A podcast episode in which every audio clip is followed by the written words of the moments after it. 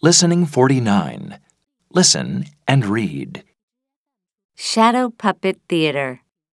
Shadow puppet theaters first started in China thousands of years ago, but they are still popular today in many parts of the world. The puppets are usually made from animal skins. These shadow puppets are camel skin, and they come from Indonesia.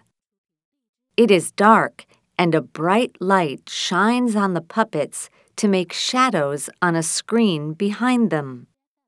A person uses wooden sticks to make the puppets move. This person also does the talking. Sometimes there are other people singing or playing instruments.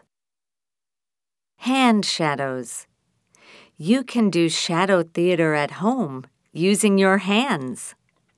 You will need a white wall and a bright light.